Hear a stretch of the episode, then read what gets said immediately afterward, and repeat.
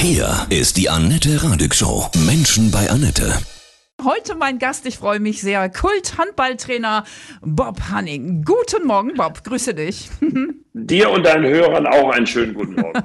Erstmal herzlichen Glückwunsch. Du hast ein Buch geschrieben, Hanning macht Handball.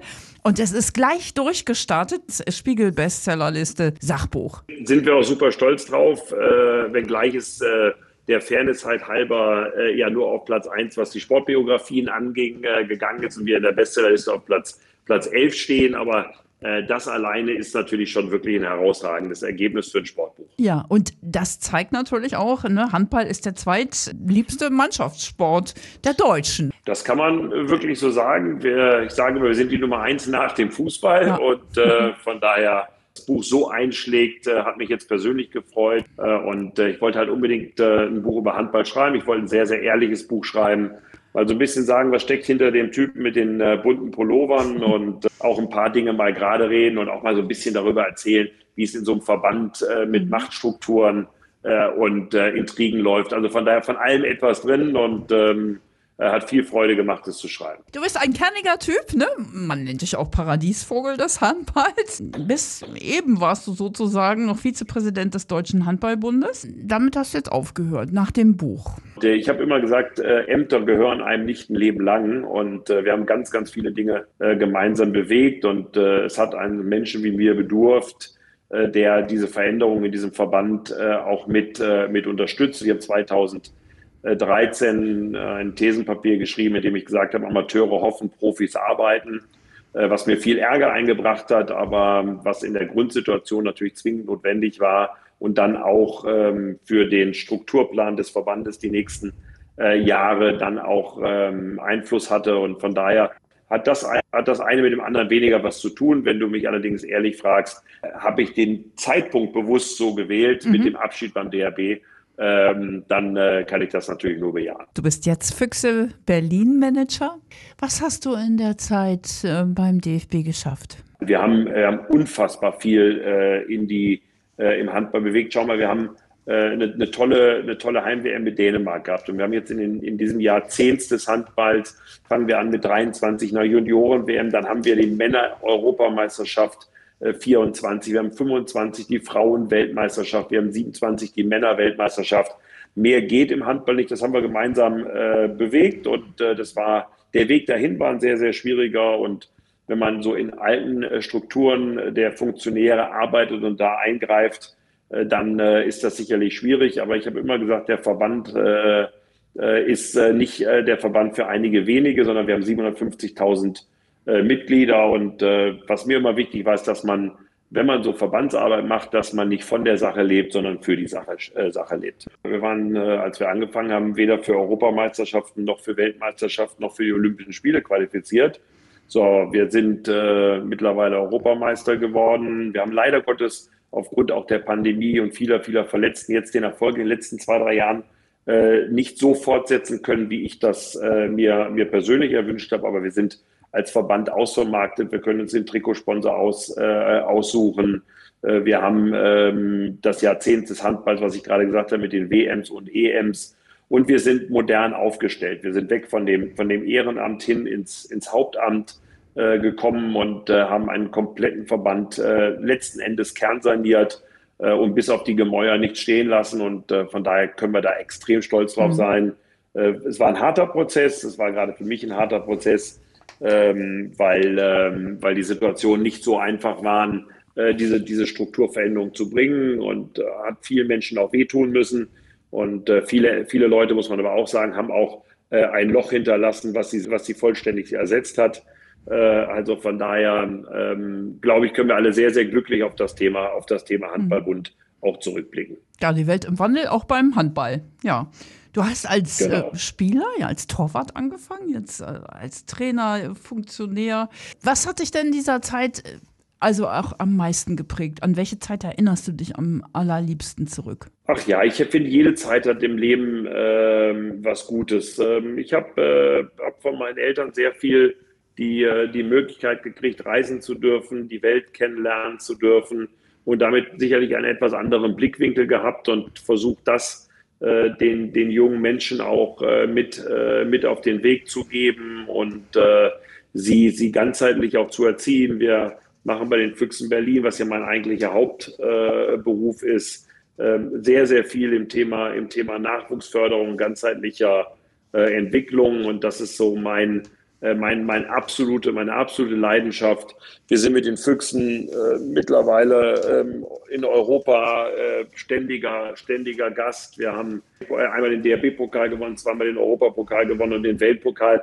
So hat alles irgendwie so seine, seine schönen Seiten und ich will gar nichts missen und äh, freue mich extrem, äh, dass äh, das Leben es so gut mit mir gemeint hat. Deswegen habe ich auch in dem, in dem Buch viele, viele schöne Geschichten erzählt, aber eben manche einen Thriller äh, der sich auch, äh, der sich auch im Laufe der Zeit entwickelt hat. Kannst du mal einen kurzen Thriller erzählen, der drin steht?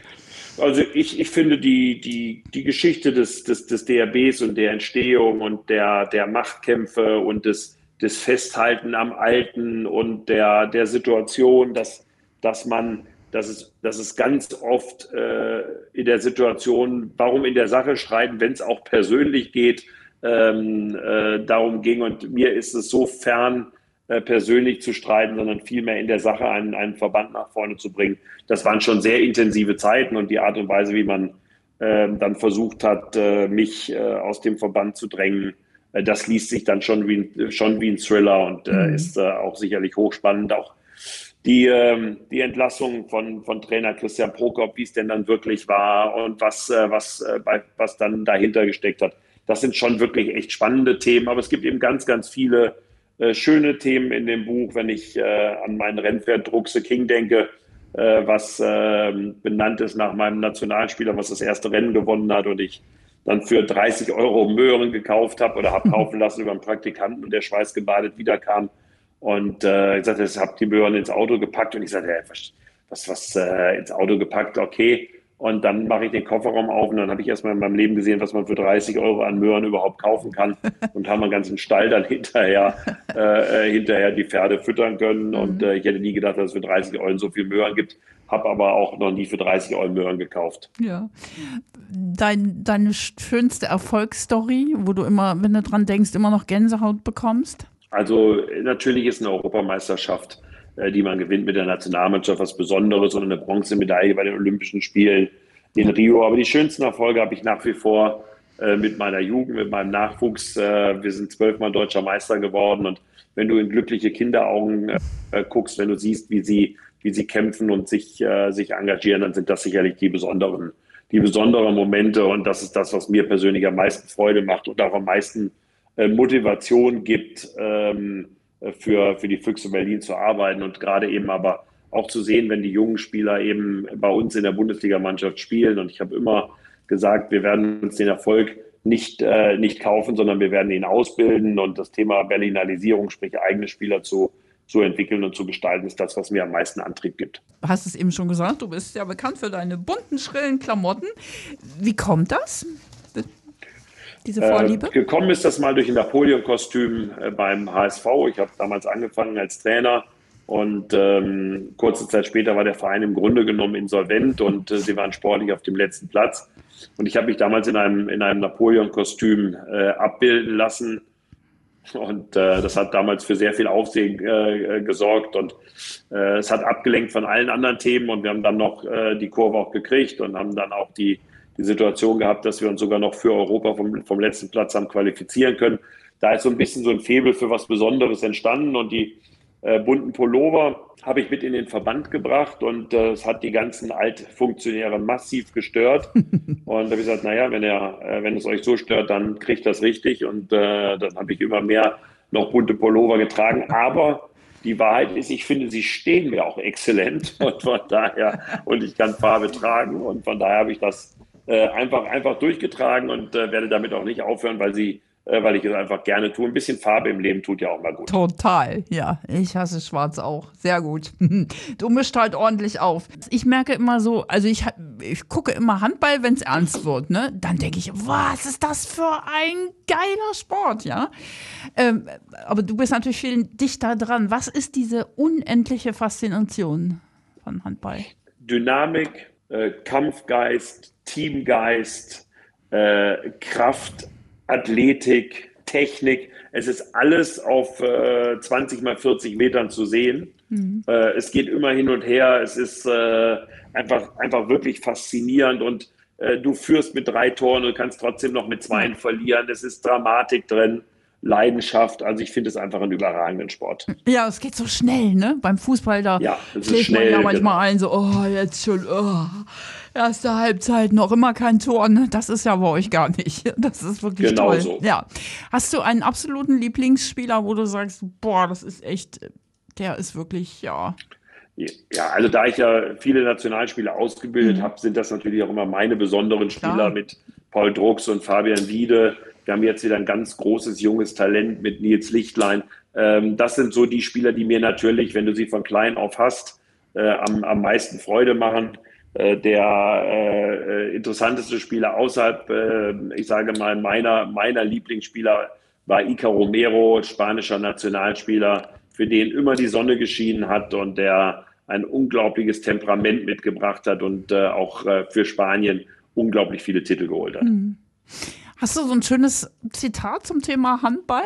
Mein, mein äh, Lebensmotto ist Sieger äh, Zweifel nicht, Zweifler siegen nicht.